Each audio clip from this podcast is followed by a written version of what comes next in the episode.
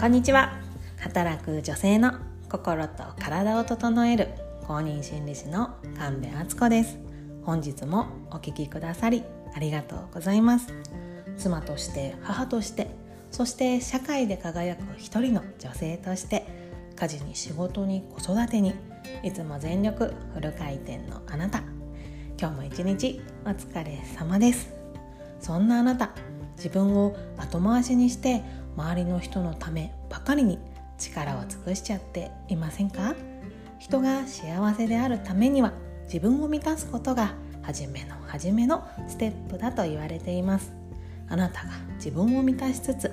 あなたらしさという軸をしっかり持ってありのままのあなたを大切にしながら毎日を心地よく過ごしていくメソッドを紹介させていただきます。今日はですね人生を決める3つの軸というお話をさせていただきます。もう結論から言っちゃいますね。その3つの軸とは自分軸他人軸親軸。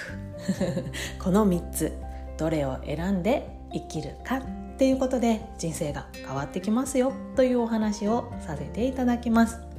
親軸って何って 思われたかもしれないんですけどそれはね親ペアレントの親。そうそうそう。お父さんお母さんのね親です。そうなんです。あなたはどの軸で生きていますか？そしてどの軸だと自分らしく幸せな人生を積み上げていくことができると思いますか？もうね結論は私が言わなくてももう分かってらっしゃると思います。そう。自分軸ですよね。でもねこの自分軸ってめっちゃ難しいですよね まず自分軸ってどういうことっていうと、まあ、言い換えてしまうと自分の意見を大切にして自分の意見で人生を決めていくことこれが自分軸だと私は考えています。でね他人軸っていうのはもう周りのね目を意識して周りにこう思われるかなとかこうしたら褒められるかなとかこんなことしたら嫌われるかなとか自分がどうしたいかじゃなくて他人がどう思うか。でいろんな決断をしていくことが他人軸。そして親軸っていうのは親がどう思うかな。こんなことしたら親に怒られるかな。とかこんなことしたら親に褒めてもらえるかな。とかあ親はどう言うかな。とかね。こんな風に思うのが親軸です。私はというとですねこの親軸が強かったんですね。めっちゃ強かったです。そう。もうなんかもうありとあらゆることでこんなことしたら親は何て言うかなってねすごく思ってました。それがね息苦しさの原因なんだっていうことにもねやっとここ数年で気づいたんですけどその親軸がね育っている人っていうのは子どもの頃にね親の顔色ばかり見て過ごした方。だったりするんですけど 親に認めてもらいたくて頑張って優等生であろうと努力してきた方とかそういう方がね親軸が育ちやすいって言われてます。そうありのままでいいよって言われなかった子供時代頑張ったら褒められたとかダメだったらすごく叱られたとか認めてもらえなかったけなされたっていうようなねあの子供時代を過ごした人っていうのは親軸が育ちやすいって言われてます。親軸が強い人っていうのは他人軸も強いって言われてるのでこの親軸と他人軸っていうのはねどうしてもこう自分よりも周りを優先していろんな決断をしてね人生の決断をしてしまうのでだんだんだんだんね息苦しいなって自分の人生生きてる感覚がしないなっていう風な思いに、えー、至りやすくなるっていう風に言われています。でいろんなね心理学の本とか読むとねやっぱり子どもの頃のね親から受けた影響っていうのはものすごく大きいっていうのがいろんなところに書いてあります。で私自身ねカウンセリングをね受けた時にもすごくそのことを指摘されて4人中3人のカウンセラーの先生から親との関係についてね指摘されました。ね、ただねこれが私に特別にね起こったことかっていうとそうじゃないと思うんですよ。どの本読んでも親との影響親からの影響が大きいって書いてあるってことはもう多くの人がその影響を受けてるってことなので 親軸ゼロっていう人はねそういないと思います。なのでもしあなたがねあ私親軸だって思っても落ち込む必要は全くないですこの配信を聞いてくれてる人の大半が親軸を持ってると思います。なのでここからはねそれに気づいたことがね大きな一歩だと思うんです。この配信を聞いてあ私親軸あるなってあこれが息苦しさとかなんかうまくいかないことの原因だったりするのかなってこう自分で決めれてない人生自分の人生を生きてない気がするっていうような感覚があるっていうのはその親軸だったりもう一つはね他人軸だったりっていうところを気づいたことが大きな一歩なんですよね。そう親軸とそしてね他人軸を持ってるなってそこがこう中心になっちゃってるなっていうことに気づいたあなたは今日ここからねまたもう一歩あなたが心地よく生きていくための大きな一歩が今日またね踏み出せるかなって思うんですけどあただね前提として別に親軸でも困ってないし他人軸でも困ってませんっていう方はね全然そのままでいいんですよ。あなたが苦しくないのであればあなたが心地よいのであれば全く変える必要はありません。何が大事って自分が心地いいかどうかですからね。ただ親軸や他人軸であることであなたがちょっと息苦しさを感じているのであればそれをね自分軸に書き換えていくだけでいいんですよっていうお話ですもうね気づいただけでかなりの前進ですからね。なのでこれからね何か決断をする時にあのぜひ一度立ち止まってもらいたい。これって何軸で決めたかなって。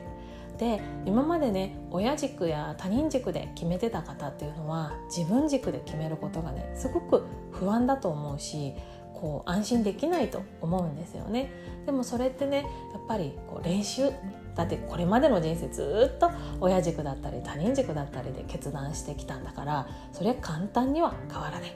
でもそこから変わりたいって思うのであれば自分軸にその都度切り替えていく。そこにはねやっぱ最初はちょっとした努力とか心の抵抗があると思うけれどもやってみようって思ったなら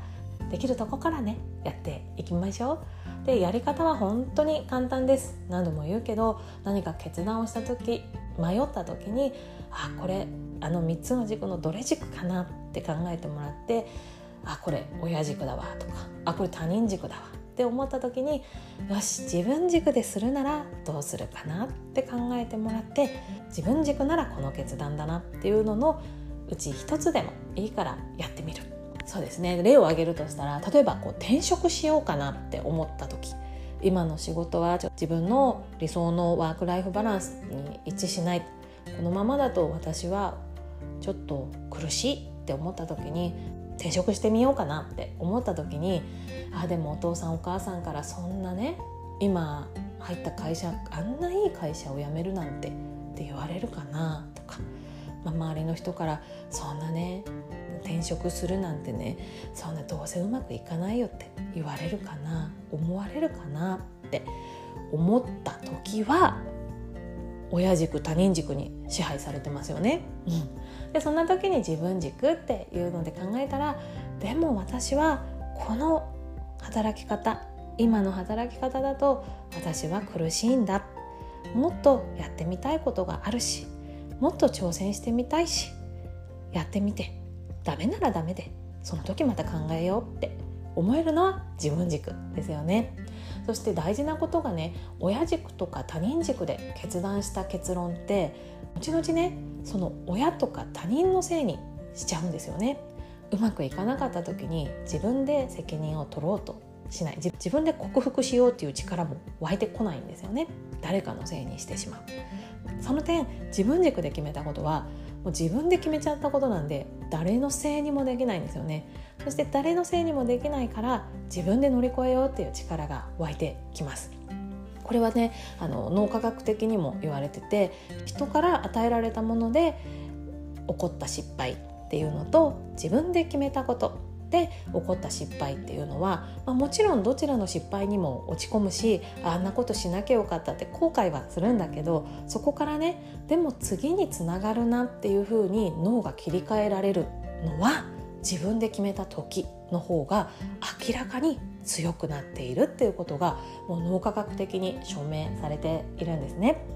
なのであなたには是非自分の人生をね自分で切り開いていくっていうために日々の決断を自分軸自分の意見で